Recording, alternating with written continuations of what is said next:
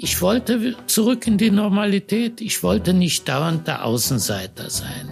Äh, ja, du bist Jude, der eine findet es äh, ganz großartig, der andere findet es äh, abscheulich. Äh, aber man ist immer irgendwie in einer Ausnahmesituation. Sagt Raphael Seligmann. Literaturen Podcast von Cicero, das Magazin für politische Kultur. Mein heutiger Gast lebt in Berlin und ich freue mich, ihn heute in den Räumen der Redaktion von Cicero begrüßen zu können. Mein Name ist Ulrike Moser.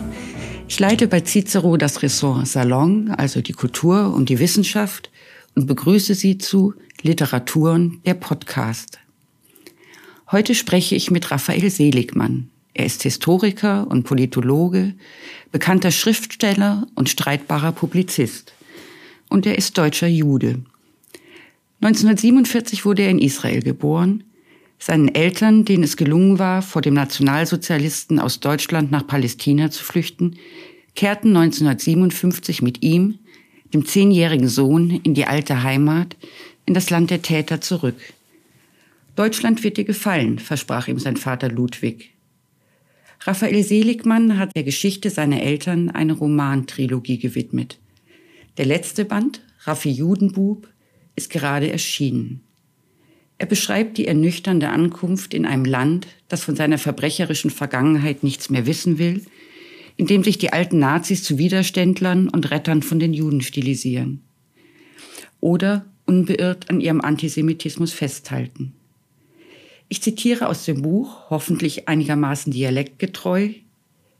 Lass mal den alten Schmarrn ruhen, sagt ein Gastwirt zu Ludwig Seligmann. Das ist alles vergessen, vergeben und vorbei, Ludwig.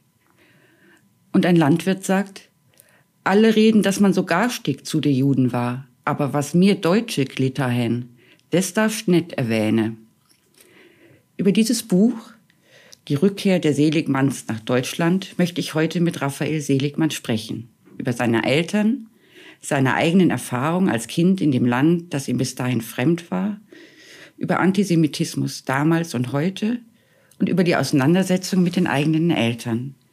Lieber Herr Seligmann, herzlich willkommen. Ich freue mich auf unser Gespräch. Ich auch. Guten Tag. Guten Tag. Herr Seligmann, Eben ist der dritte Band ihrer Trilogie über die Geschichte ihrer Eltern erschienen, Raffi Judenbub. Wie ging es Ihnen, nachdem Sie das Buch vollendet haben? Sie haben drei Bände geschrieben. Ist das ein bisschen wie nochmal Abschied nehmen von den Eltern? Nein, äh, ich merkte, dass ich ein, meinen Eltern ein Stück näher gekommen bin. Vor allem meinen Vater. Meine Mutter habe ich trotz eineinhalb Büchern, das die ersten eineinhalb Bücher setzen sich zunächst mit meinem Vater auseinander, mit Ludwig. Dann 1940 erst lernt er meine Mutter kennen. Und meine Mutter war eine komplexere Persönlichkeit, eine willensstärkere Persönlichkeit, eine depressive Frau, entweder genetisch oder durch ihre Geschichte.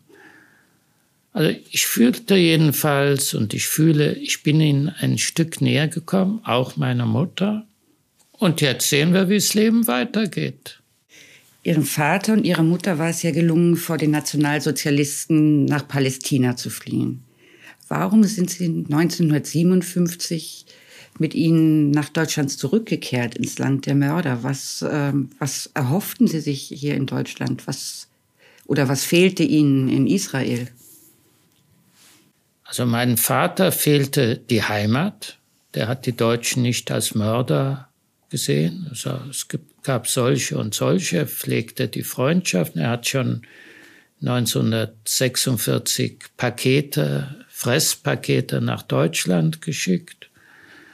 Aber der, das war so der mentale Grund. Aber der reale ökonomische Grund war, mein Vater ist in Israel geschäftlich gescheitert. Er ist vor allem an dieser harten Pioniergesellschaft gescheitert, die Israel bis heute ist. Mein Vater war ein weicher Landjude. Ja, und es, er sah keinen Ausweg mehr. Damals hat man nicht gesagt, ich brauche Transferleistung. Wenn es nicht geht, dann suchte man eben was anderes. Ich kehre nach Deutschland zurück, da ist meine Heimat, da ist meine Sprache, da habe ich meine Bekannten. Es war irgendwo noch so das Traumland seiner Kindheit und ist es geblieben. Und da kehrten wir, kehrten meine Eltern zurück. Für mich war es was Neues. Und da stellte sich raus, das ist nicht mehr das Traumland. Für mein Vater war es vertrauter von der Sprache.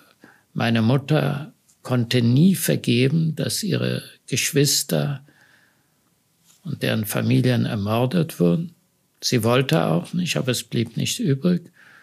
Und für mich war es vor allem ein Land, das kälter war als Israel, also rein von der Temperatur. Und was mich geärgert hat, äh, ich war plötzlich Analphabet. Also meine Muttersprache war Deutsch in Israel und die Straßensprache war Ivrit, Hebräisch. Aber ich konnte natürlich nicht schreiben und lesen und ich kam dort von der dritten raus und hier in die vierte rein und saß da und da wurden irgendwelche Hieroglyphen geschrieben und auf die Weise konnte ich nicht mal mehr rechnen. Also das war ein bisschen fremd und plötzlich kam hinzu, Jude war ich, aber Jude weiß man in Israel, du bist Jude, du hast eben die und die Religion. Und, äh, aber Jude in Deutschland, das bedeutete Außenseiter. Haben Ihre Eltern Sie da irgendwie drauf vorbereitet? Oder ich meine, Sie waren zehn Jahre alt, als Sie nach Deutschland gekommen sind und ähm, haben ihn haben Ihre Eltern mit Ihnen über den Nationalsozialismus vorher gesprochen oder über die Shoah, über den Judenmord? Wussten Sie äh, so, was wussten Sie als Zehnjähriger über das Land, in das Sie kommen? Über also erstens mal lagen einige Simplicissimus-Hefte bei uns auf und da sah man die Nazi-Karikaturen. Ich fand die ganz lustig mit ihren Stiefeln und so, wie so ein Zehnjähriger das findet oder Acht-, Neunjähriger. Das war mein Vater. Meine Mutter, die hat oft abends geweint und wo ist denn mein Aaron, also ihr Bruder, wo ist mein Aaron, die, diese deutschen Mörder, diese Mörder? Und dann bekam ich natürlich dann die Auseinandersetzung, äh, den Streit, muss man sagen, mit. Sie sagte, du musst hier alles versuchen. Er hat alles versucht. Und wenn du Arbeiter am Bau bist, und das hat er versucht, aber mit 50 äh, klappte es nicht mehr so. Äh, das habe ich mitgekriegt und ich habe noch was anderes mitgekriegt. Die, meine Eltern waren ja während der Nazizeit äh, und der Shoah in Israel. Aber die Eltern meiner Klassenkameraden und Freunde, die waren zum Teil Shoah-Überlebende. Und da sah man auf dem Arm, auf dem Unterarm die KZ-Nummer. Also ich wusste, da gab's Nazis, aber zwischen etwas Wissen und etwas Erleben, da liegen Welten. Aber in Ihrem Buch zieht sich so durch die drei Bücher, dass Sie, Sie sind ja Historiker, aber eben auch Romancier. Das heißt, sie verweben ja Zeitgeschichte und ähm, ihre sozusagen ihre persönlichen Erfahrungen, aber auch eben die Erfahrung ihrer Eltern.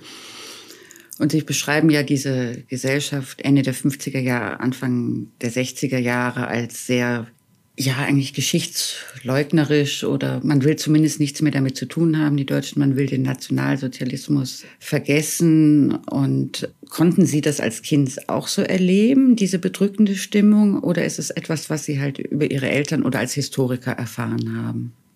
Ich habe zunächst so mitgekriegt, dass man ja, sagt, das Vergeben und Vergessen, das hörte man ja überall und jetzt lasst mal. Äh, und dann hatte ich ein besonderes Erlebnis. Da war ich zwölf Jahre, wir lebten in München und da hieß es, jetzt fahren wir nach Dachau, die KZ-Gedenkstätte. Und wir gingen so durch die einzelnen Räume, auch durch die Gaskammer und plötzlich sagte ein Mitschüler, ach, die Gaskammer, die haben die Amis erst nach dem Krieg gebaut, das ist alles Schwindel. Und äh, ich sagte dann, das schildere ich eben im Buch, also du meinst wie so eine Hollywood-Kulisse. Ja, und da fingen alle an zu lachen.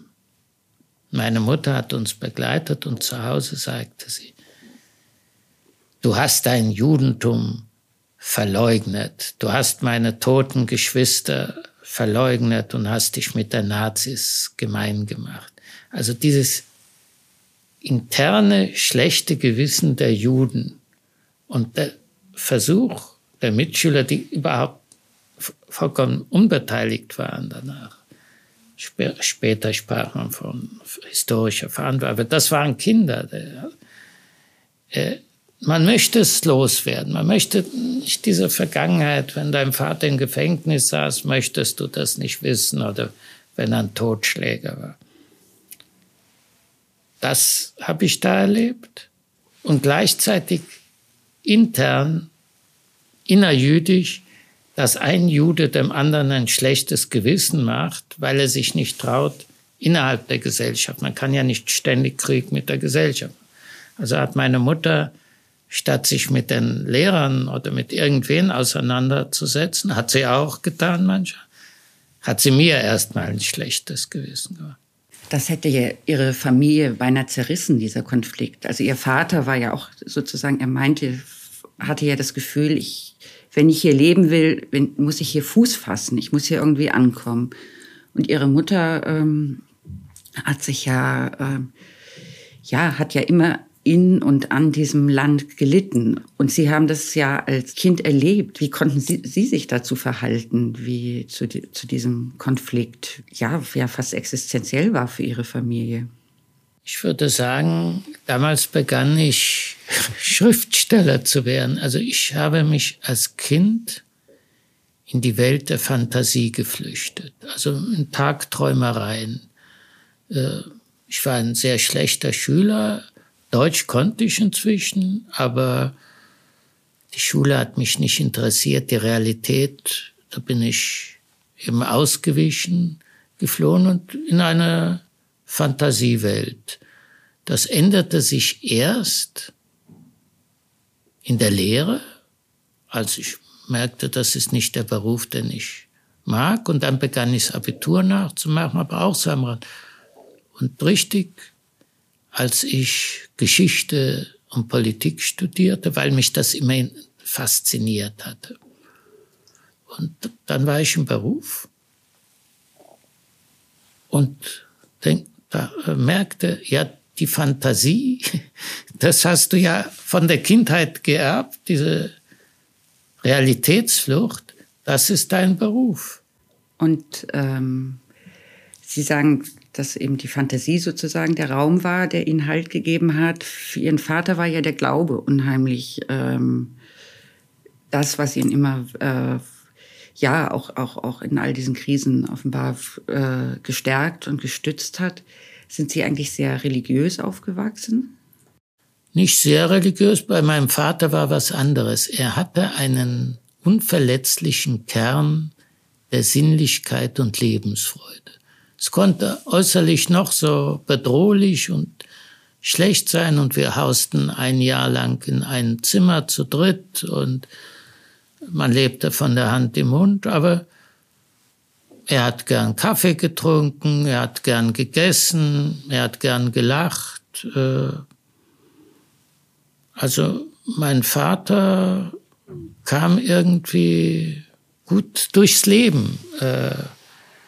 Das war bei ihm so der Kern.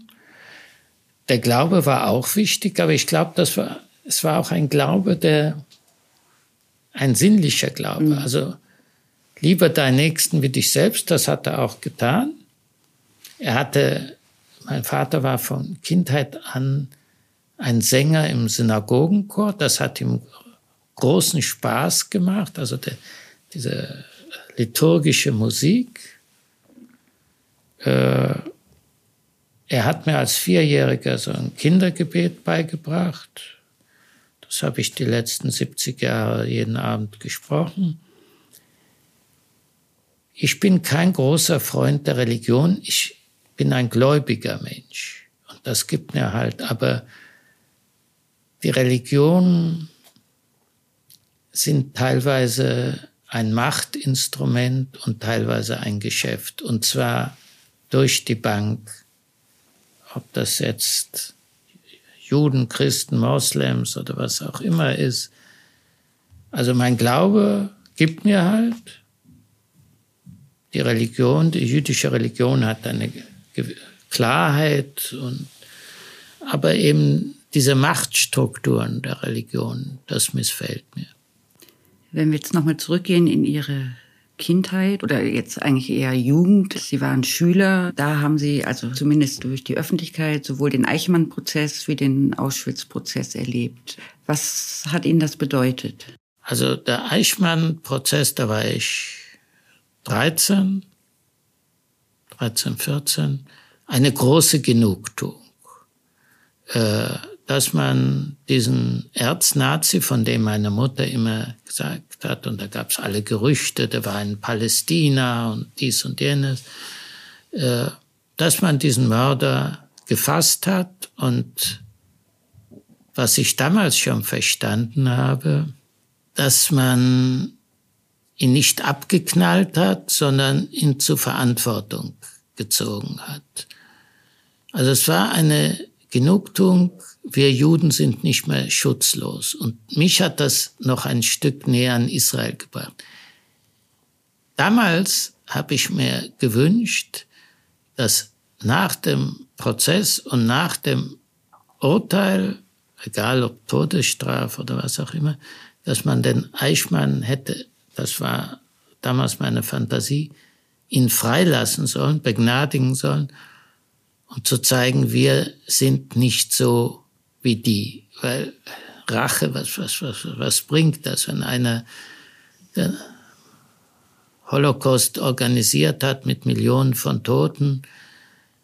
Äh, heute sehe ich ein bisschen anders. Der Mann hätte seine Memoiren geschrieben und wäre als Medienstar durch die Welt gezogen.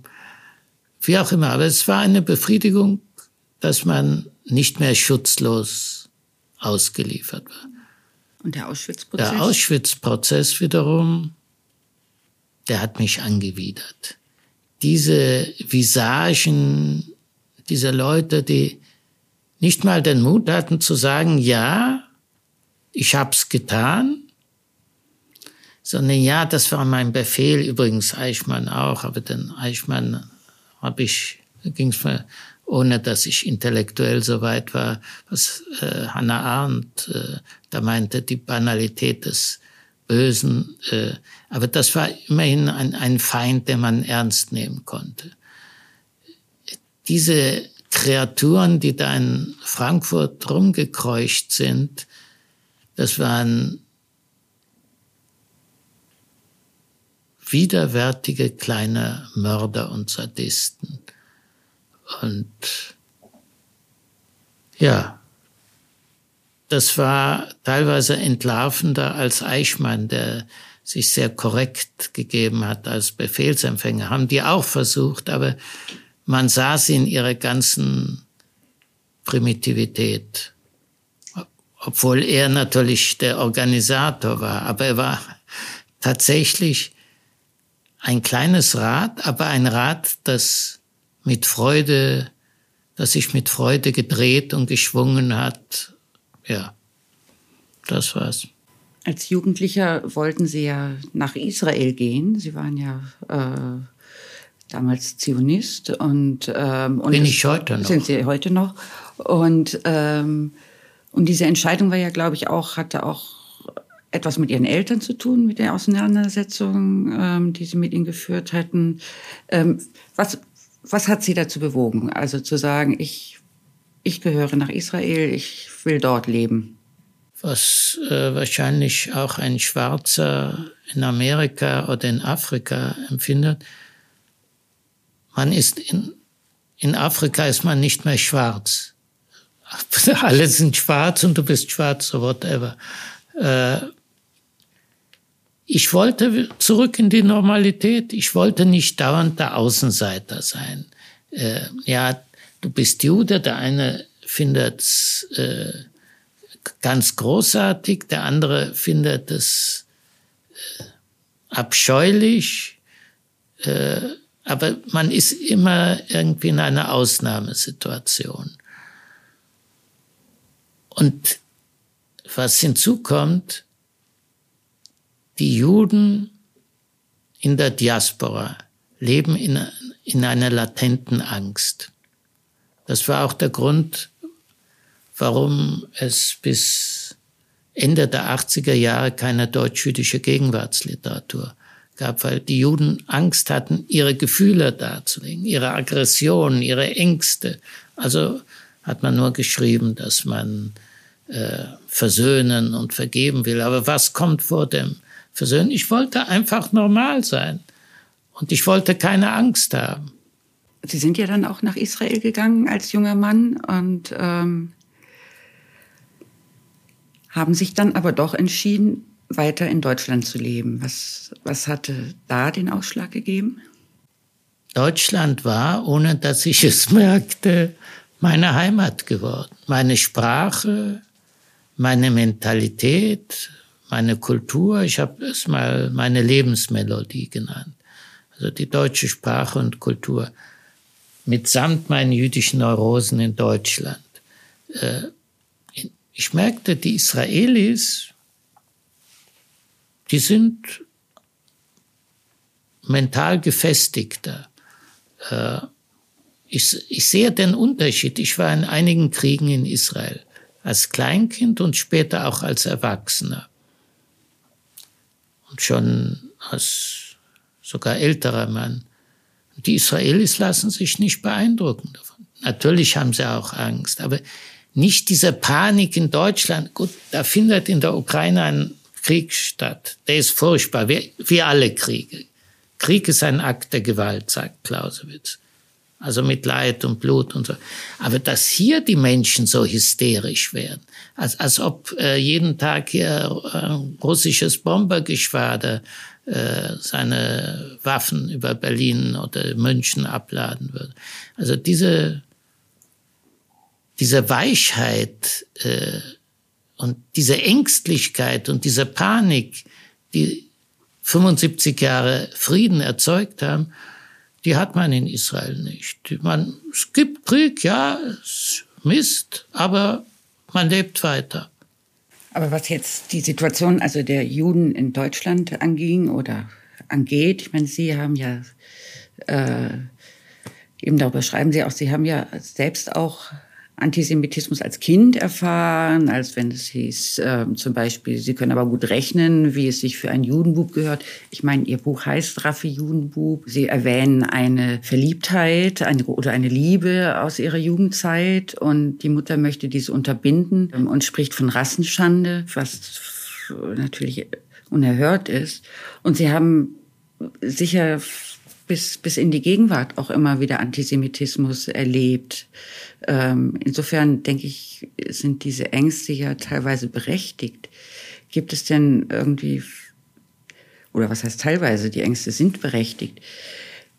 Gibt es denn, ähm, sehen Sie einen Unterschied zu dem Antisemitismus, den Sie da in den späten 50er, 60er Jahren erlebt haben, zu heute? Oder ist das sozusagen die immer gleiche Erzählung? Ist das die immer, ähm, oder haben sich da die Angriffspunkte verändert?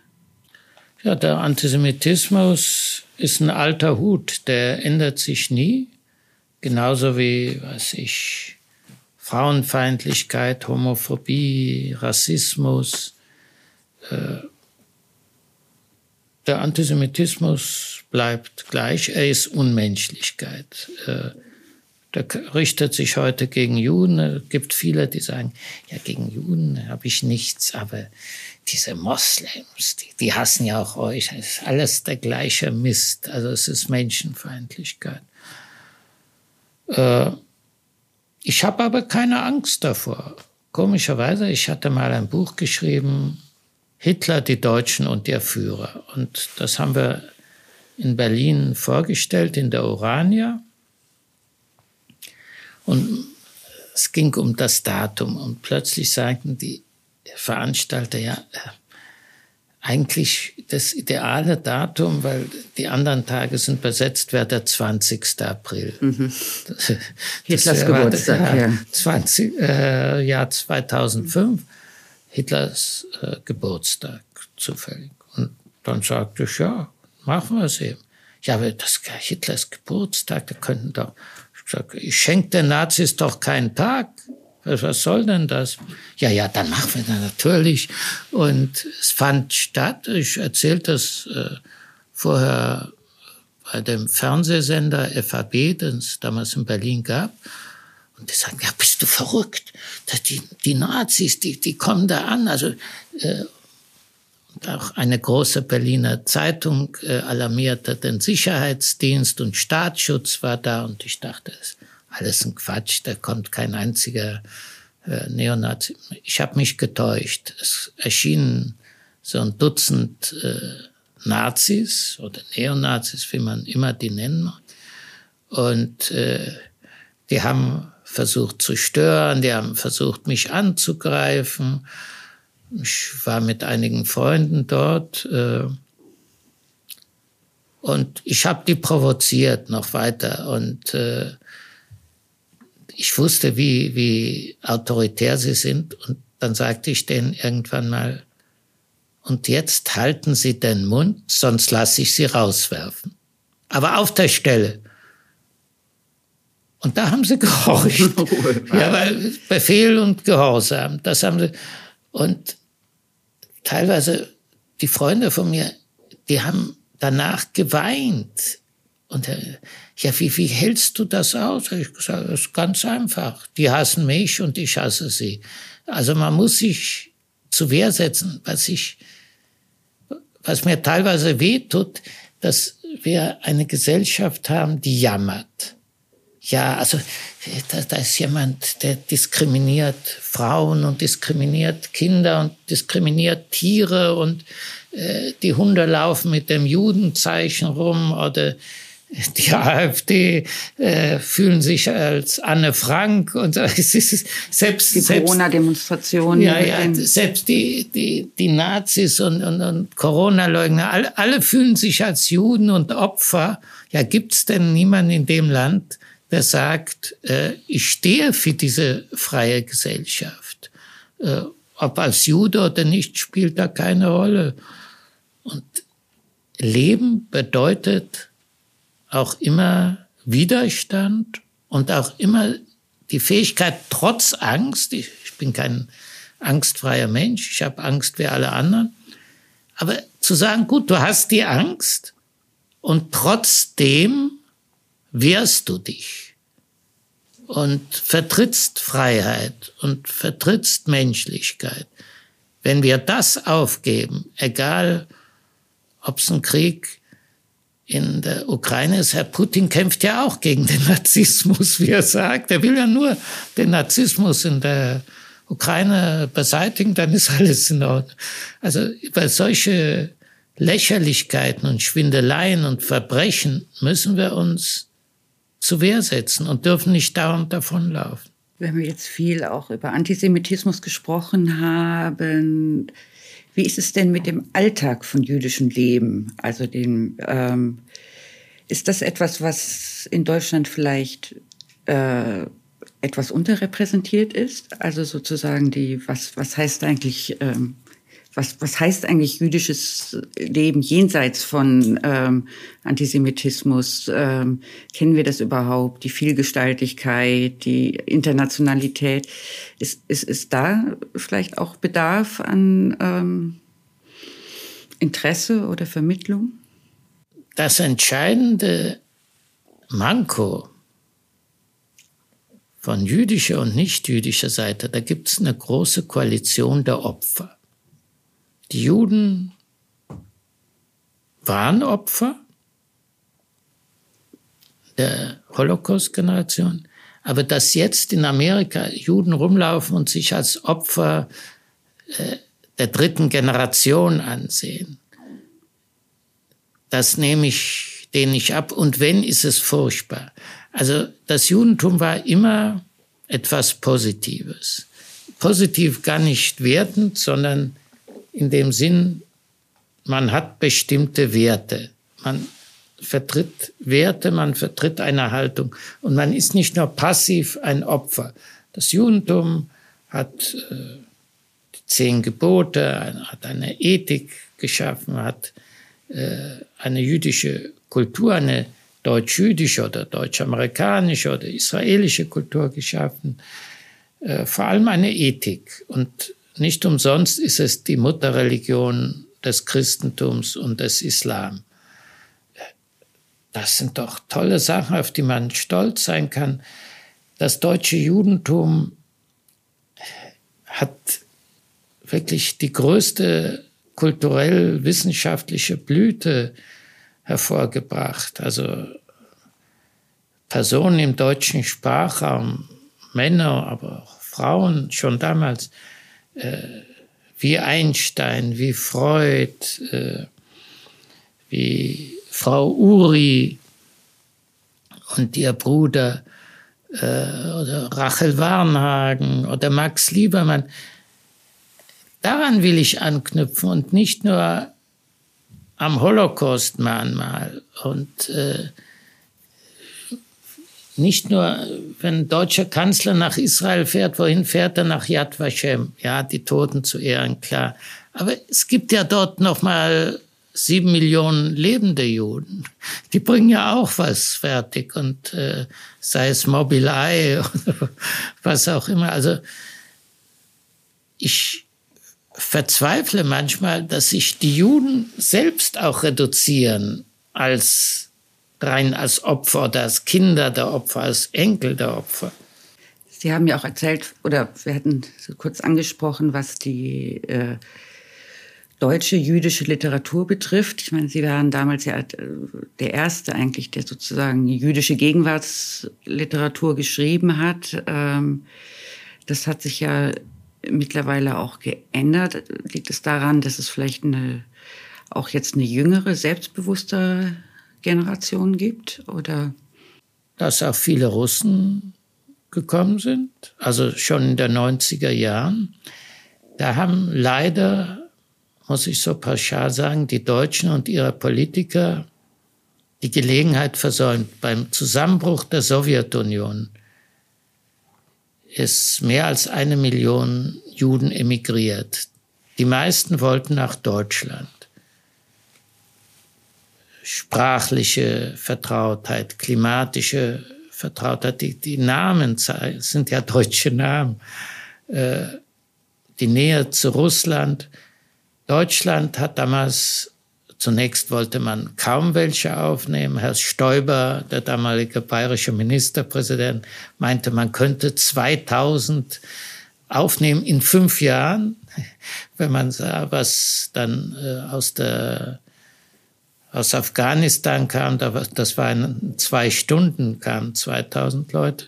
Da hat äh, Deutschland was versäumt. Es gab damals vorher 28.000 Juden, heute gibt es 100.000 Juden.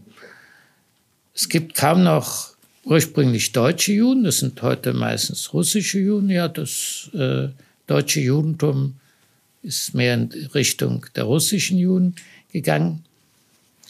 Und ganz langsam beginnt die zweite Generation der russischen oder der ehemaligen sowjetischen Juden, der ukrainischen Juden, äh, eine jüdische Literatur und Kunst zu schaffen. Aber das geht sehr, sehr langsam. Wir hätten damals Gelegenheit gehabt, eine Million russische Juden nach Deutschland zu bringen. Das wäre für mich ein Schritt gewesen der Wiederannäherung. Aber man war so fixiert auf, auf Yad Vashem, auf jüdische Opfer. Und man hatte gleichzeitig Angst. Ja, was passiert, wenn diese Juden geschlagen oder benachteiligt werden. Und dann heißt es in Deutschland ist wieder Antisemitismus. Die Israelis haben sich wahnsinnig gefreut. Die haben alles Mögliche getan, haben sogar Deutschland unter Druck gesetzt, damit die russischen Juden nach Israel gehen. Und in Israel eine Million jüdische Zuwanderer, das war für die Israelis ein Fest. Es gab dort auch Ärger und so weiter. Aber es hat die Computerindustrie vorangebracht, es hat die Mafia ein bisschen vorangebracht, alles Mögliche, aber ein Stück Normalität und das hat Deutschland versäumt. Ist das auch ein Grund, warum Sie Bücher schreiben, um sozusagen auch ein Stück Normalität von jüdischem Leben ähm, in Deutschland zu schaffen, möglich zu machen? Nein, ich schreibe Bücher aus Freude aus Freude oder aus seelischem Druck, ich muss es tun. Ich würde es auch schreiben, wenn alles in Ordnung wäre. Ich weiß, dass ich äh, schreibe, weil, weil es mir eine sinnliche Genugtuung gibt, genau wie andere Musik schreiben. Und ich schreibe, warum schreibe ich über Juden? Weil ich Jude bin, weil ich das kenne. Mir hat mal eine Frau gesagt, wieso schreibst du nicht, wie eine Frau ist? Ich sage, ich bin keine Frau. Ich liebe Frauen, aber ich weiß nicht, wie es ist. Wie soll ich zum Beispiel einen weiblichen Orgasmus schildern? Ich erzähl's dir. Riesenidee. Toll. Aber ich kann so von der ganzen Mentalität äh, habe ich eine jüdische Brille. Ja, die setze ich auf, die wurde mir aufgesetzt, die setze ich selbst auf. Es macht mir Vergnügen und natürlich kenne ich meine gesellschaftliche Funktion. Ich erzähle gerne jüdische Witze, wie mein Schwiegervater, der Protestant war. Äh, aber das ist das, was ich kenne und damit gehe ich gerne um. Und natürlich weiß ich, wenn sich eine oder eine für jüdisches Leben interessiert und durch meine Bücher beginnt sich mehr zu interessieren, dann ist es ein Stück größere Normalität. Aber der Hauptgrund ist, wie gesagt, ich schreibe, weil das kann ich. Ich bin, meine Mutter hat mich in die Lehre gesteckt zum Fernsehtechniker. Da habe ich nichts getaugt. Ich schreibe wie jeder Künstler, weil ich Beifall liebe. Jeder Mensch liebt Beifall, aber der Künstler ist süchtig danach. Das, das, ich bekenne es, ich gehöre dazu und darum schreibe ich. Liebe Herr Seligmann, ich danke Ihnen ganz herzlich dass Sie heute gekommen sind. Ich danke Ihnen ganz herzlich für dieses Gespräch. Ich bedanke mich bei den Zuhörern des Podcasts. Bleiben Sie uns gewogen, äh, teilen Sie uns, abonnieren Sie uns, empfehlen Sie uns. Sie finden die Cicero Podcasts auf allen Plattformen, auf denen es Podcasts gibt. Vielen Dank. Darf ich noch ein Wort hinzufügen? Lachen Sie mit uns. Literaturen, ein Podcast von Cicero das Magazin für politische Kultur.